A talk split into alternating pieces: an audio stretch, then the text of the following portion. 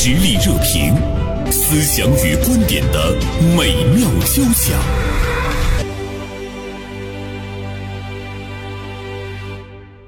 上周五呢，我跟大连晚报名笔视线的执笔人王军辉聊了一下《漫长的季节》这部剧啊。当时不少的听友听完之后呢，说也希望你们可以更好的来探索一下，为什么今天的这个国产剧，尤其是国产悬疑剧，越来呢越受到了欢迎。那正好呢，今天大连晚报名笔视线的执笔人韩晓东写了一篇文章，题目是《再画漫长的季节》，这剧何以霸屏？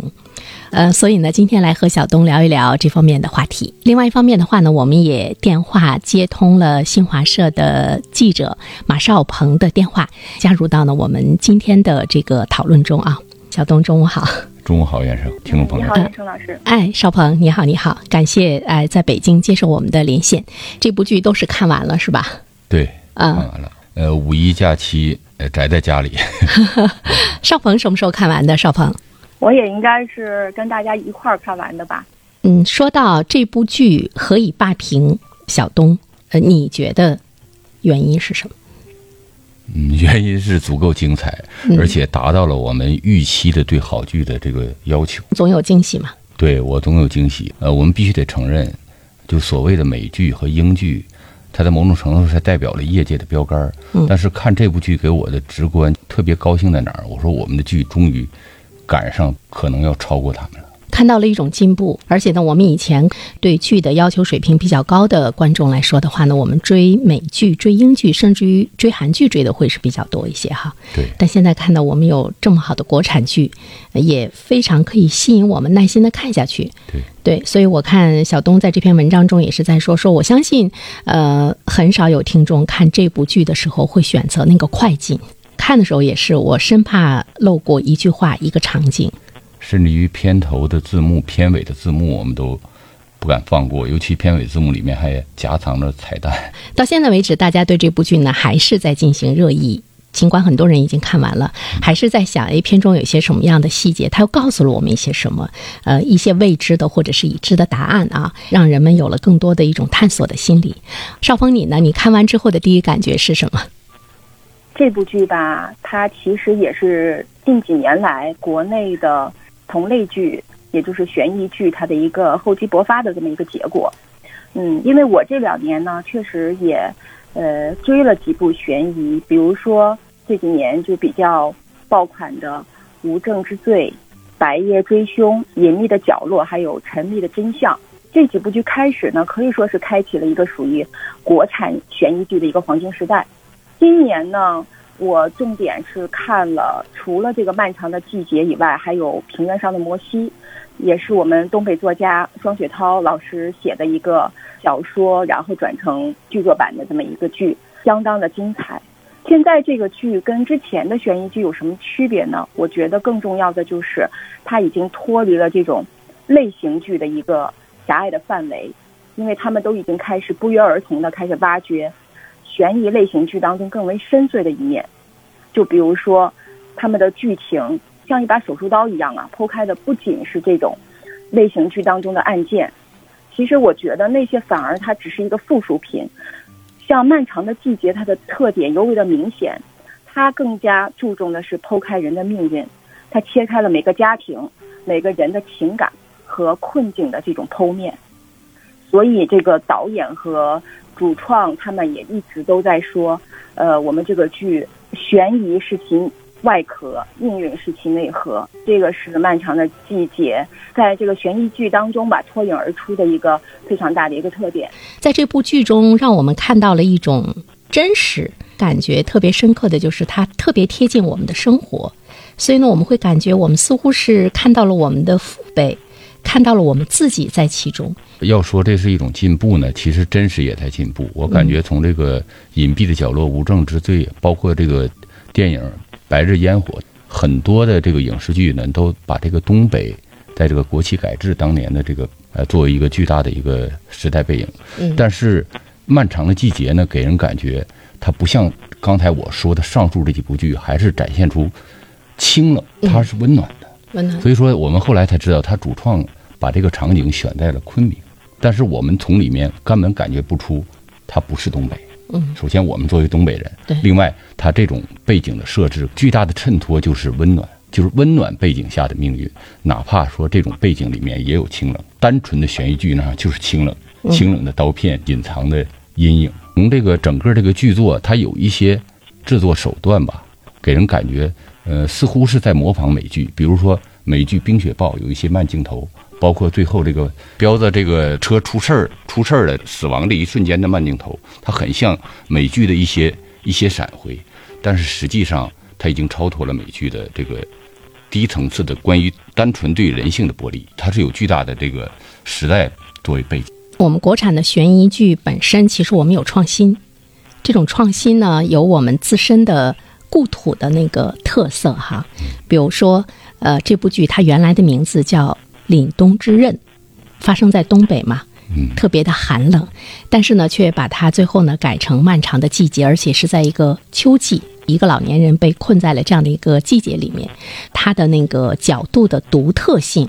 可能也会给我们带来全新。比如说，您刚才说，哎，我们似乎看到了美剧和英剧的那个影子，但是我们又觉得它它又不是完全的、非常固执刻板的给它一个模子下来的。我们有我们自己的讲故事的一种方式，是吧？对，嗯、他这个说到他的原著，其实原著不是一个成熟的小说，是它是一个故事梗概。嗯，我翻看过，他这个已经改到第四遍的《凛冬之刃》，嗯它的剧情就是实际上更像一个纯粹的网络文学。它其实真正意义上是一个悬疑的一个剧本，嗯但是这个呃辛爽和他的这个整个这个创作团队几易其稿，据据他说用了一年来磨这个剧本，嗯呈现出来的故事可能是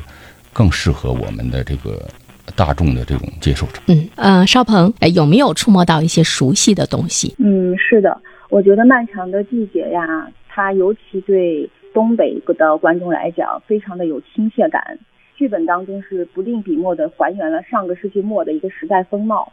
就比如说上个世纪的九十年代，嗯，东北作为一个老工业城市，它当时的下岗潮这种生活事件，其实就就在我们的舅舅辈呀、叔叔辈呀、父辈呀，就在他们身上体现，渗透到我们的生活的各个细节当中的。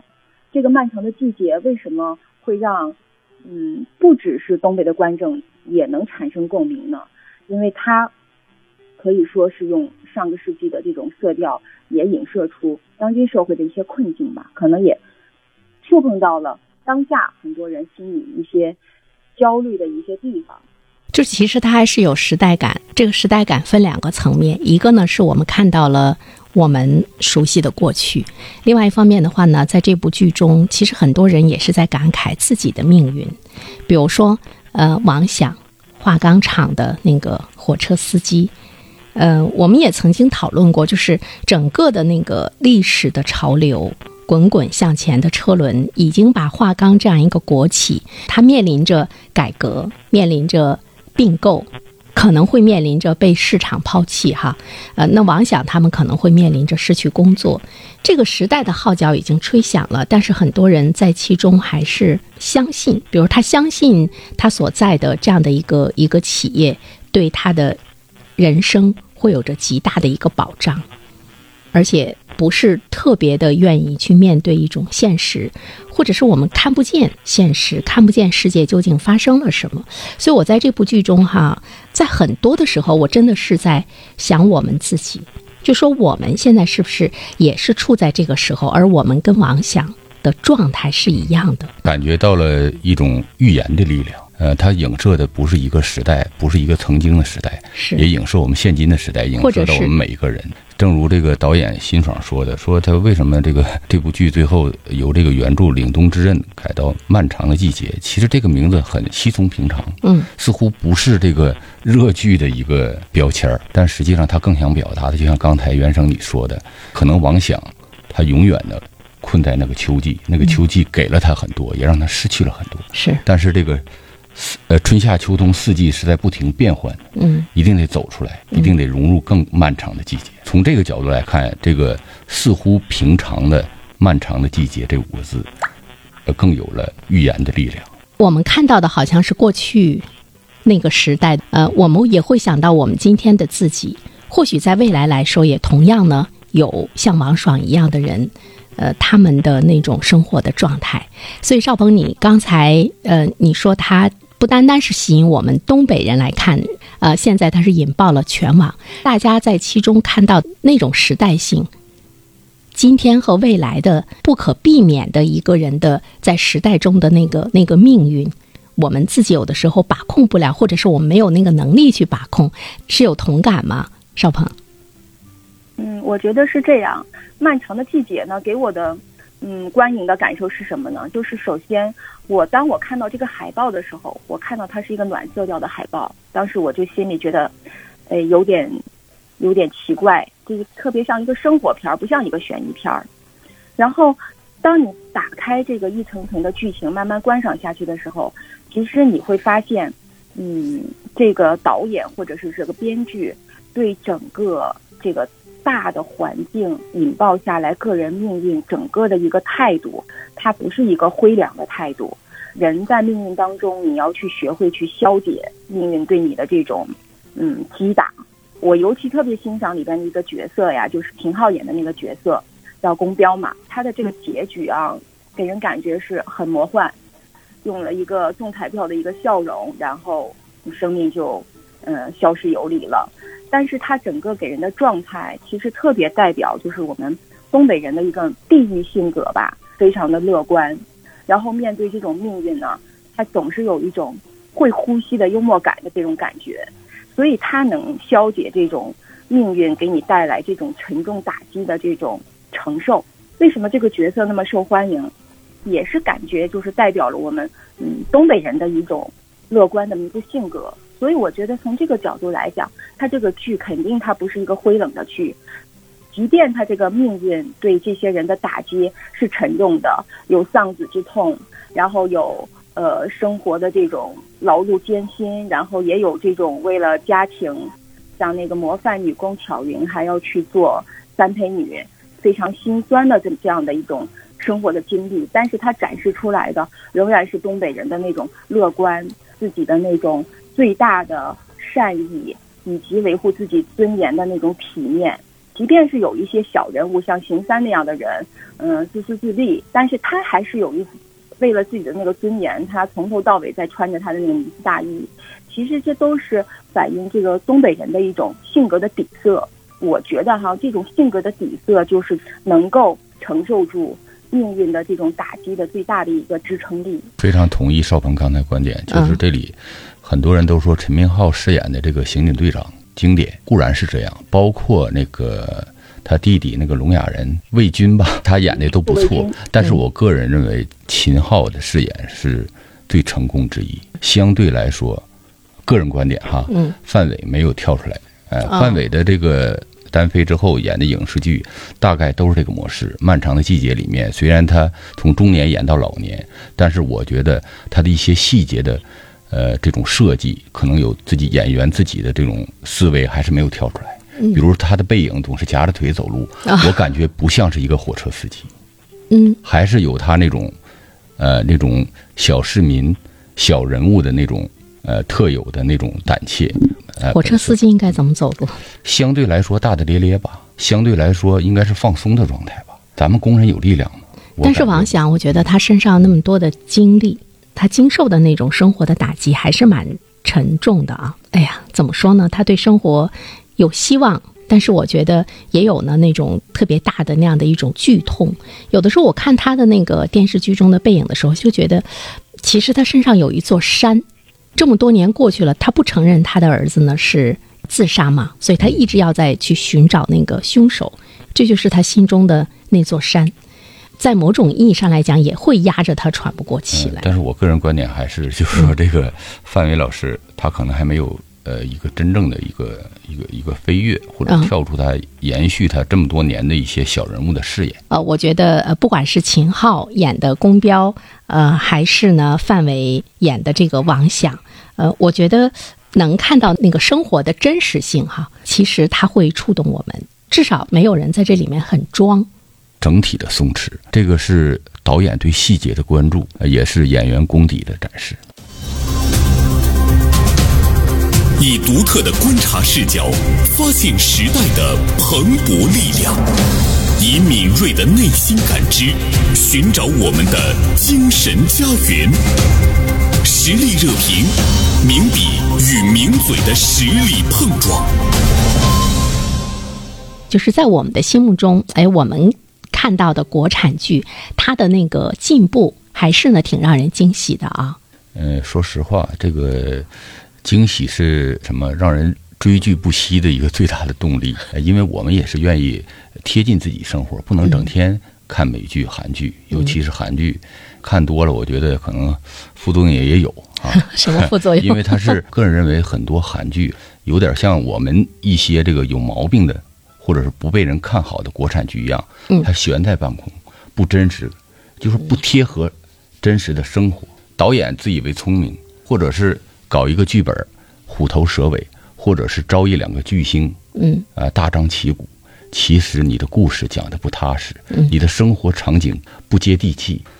把观众其实当成呃三岁小孩儿。就像呢，那个《漫长的季节》的导演辛爽，他在接受媒体采访的时候，他说：“如果我们拍剧的时候，我们去预设观众不如我们聪明，是很傲慢的。生活质感本质呢，就是你为故事选择一个舞台，那个舞台到底像不像真的？是不是呢？就是在我们的生活中，比如说我们去看美剧、英剧、韩剧，呃，就像我们去读那国人、英国人写的一本书一样。我觉得有的时候你读它，你不是很畅快，其中。”比如说他的那个历史背景，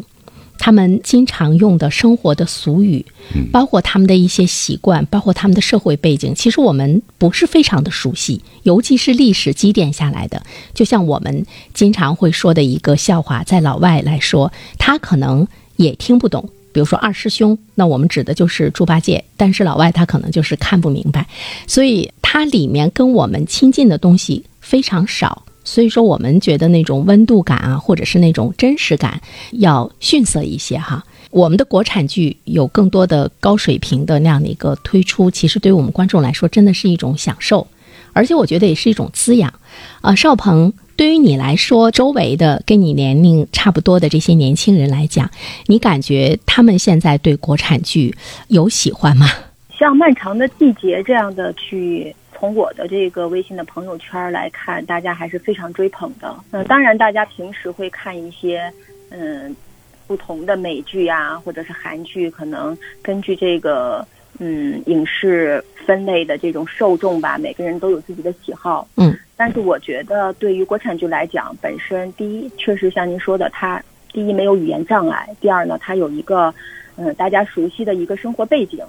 所以从接受的程度来讲，肯定是更加的亲切，没有障碍。嗯，另外呢，现在的这个国产剧，呃，如果比较尊重观众的话，呃，逻辑严谨，不会像那种抗日神剧一样，呃，神剧一样，让大家底气的话，嗯，其实大家还是，嗯，国产剧的受众不乏其人。就是还是要真实，是吧？你看，我们三个人都是做新闻的哈，我们的文艺作品也好，或者是我们的呃一些报道和宣传也好，总是会自以为是的，会把观众当成一个无知的小孩儿，就这种心理可以教滋养。对，实际上观众，尤其现在的这个时代的观众，可能甚至于超超脱于他的欣赏水准要超脱于这个创作者，甚至于要高于很多创作者的这个水平。我也一再的强调，我们不能呃，就是否认呃模仿的力量呃，因为美剧和英剧和一部分韩剧，他们的标准在那摆着呢。他他还是有引领嘛？就包括这个辛爽导演看这个剧过程中，我就说，这个导演肯定看了足够多的美剧，他也从不否认模仿。嗯，模仿是人家的细节和制作的精良，包括剧本的这种架构，甚至我觉得职业精神。对职业精神，比如说这个欧美有一个著名的导演库布里克，他的一个经典的电影叫《漫游》。地球吧，那里面有一个经典的一个镜头，就是一根骨头抛到天空，后来幻化成一个宇宙飞船，实际上就是代表了亿万年人类从茹毛饮血进化到我们的太空时代。那么实际上，姜文导演的成名之作《阳光灿烂的日子》，那不是那个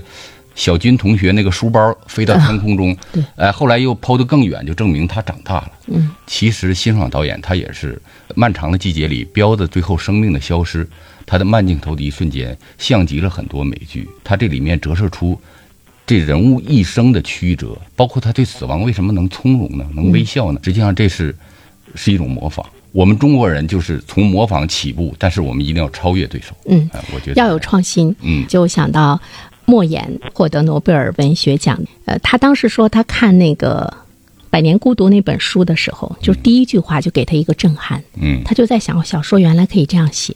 就你可以站到未来的角度来看今天，来看过去，所以呢，就给他了一个呃，对于故事的表达的那样的一个特别大的一种启发性。当然，他能在世界上获得诺贝尔文学奖，那是因为他在写我们中国的故事。模仿的同时，你的那个创新，包括你的本土性的那个融入，也是很重要的哈。对这个导演辛爽，确实通过他的访谈来看，他是看美剧成长的一代人。嗯，但是他在这个片子当中，确实也有非常多的个人特色。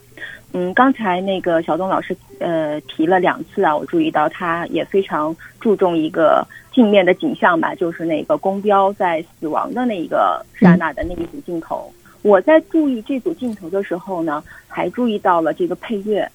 嗯，我还专门去就是呃嗯扒了一下这个配乐，然后就我就发现啊，这个配乐这个名字叫做《If There's Tomorrow》，就是辛爽所之前所在的。呃，原乐队，john side 的这个乐队，它的一个原创音乐就非常有意思。这个是个英文歌，但其实呢，它是一个中文的乐队创作出来的英文歌，本身就是一个既是模仿，也是一个本土化，然后它又应用在他自己的一个嗯致敬美剧的这么一个本土化的一个呃悬疑剧当中吧。所以我觉得，嗯，很多元素贴合到一起，就形成了这么一个。多元化的这样的一个剧作，所以也放大了它的一个观影人群。就包括这部作品，除了它的这种类型的这种悬疑剧，以及它嗯脱离通俗文学趣味的这种现实主义对人物命运的内核的这种创作之外，嗯，我也关注到就是这个剧作它本身的一种文本的诗性和艺术性，因为。嗯，我们这个主题是说它为什么霸屏，那么说明它这个作品真的是迎合了各个观影人群的需求吧。那么它既有类型片，像吸引了一部分哦，我愿意猎奇这种悬疑剧的这种观众啊，然后也涉及到我比较喜欢现实主义作品，看百姓的生活、人的命运，同时呢，它也涵盖了一种。就是比较小众的看文艺片儿的这种观众的需求，所以我觉得这个作品之所以霸屏，它是一个多维的角度。我们试想一下，如果这个片子在国外，在美国的观众那儿会不会受到特别大的一个欢迎？走出去，这个市场会是 会是什么样子的？我相信也没有问题，因为这故事还是比较严谨的。呃，确实它有着呃鲜明的感染力。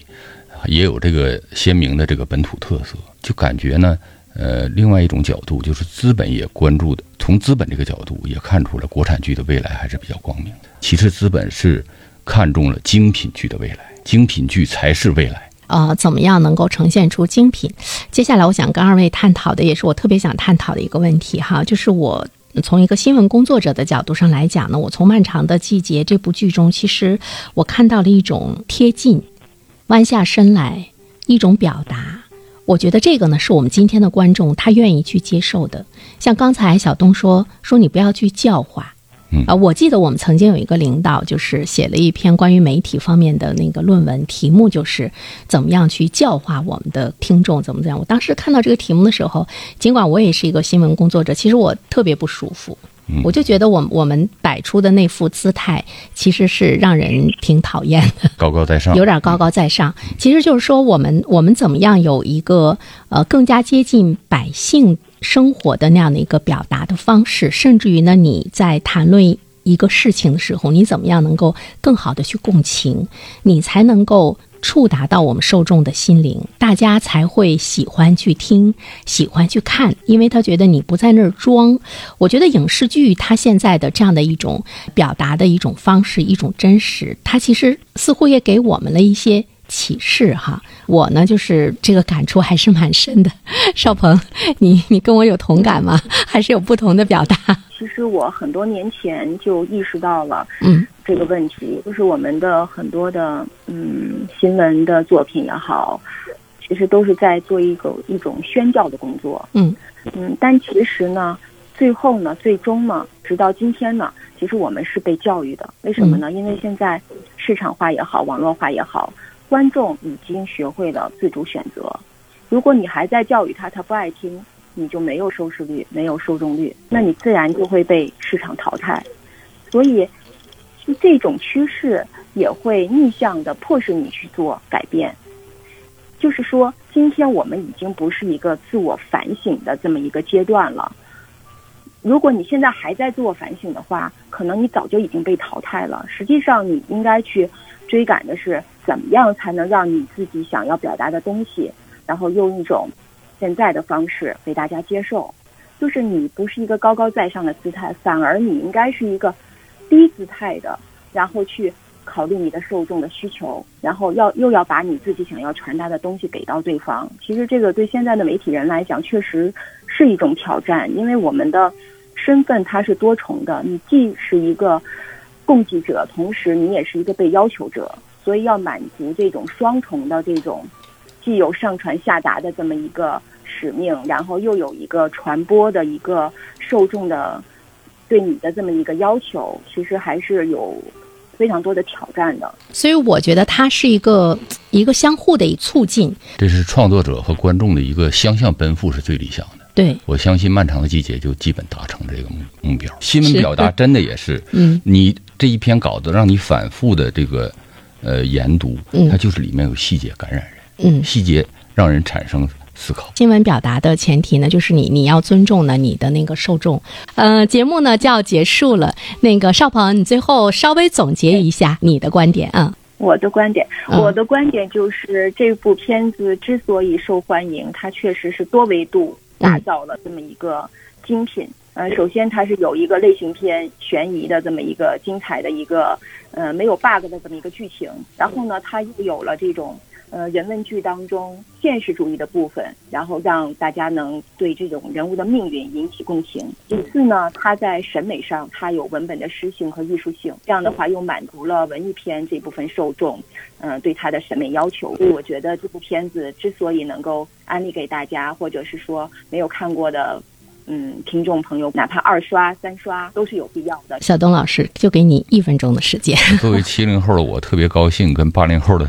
是八零后的邵鹏吧，是有很多对剧的这个共同认知。虽然我们有年龄上的差距，看完这个漫长的季节之后，呃，如果还有空闲期，我也呃和邵鹏一样，跟大家推荐一部也是慢悠悠、值得去品味的《平原上的摩西啊》。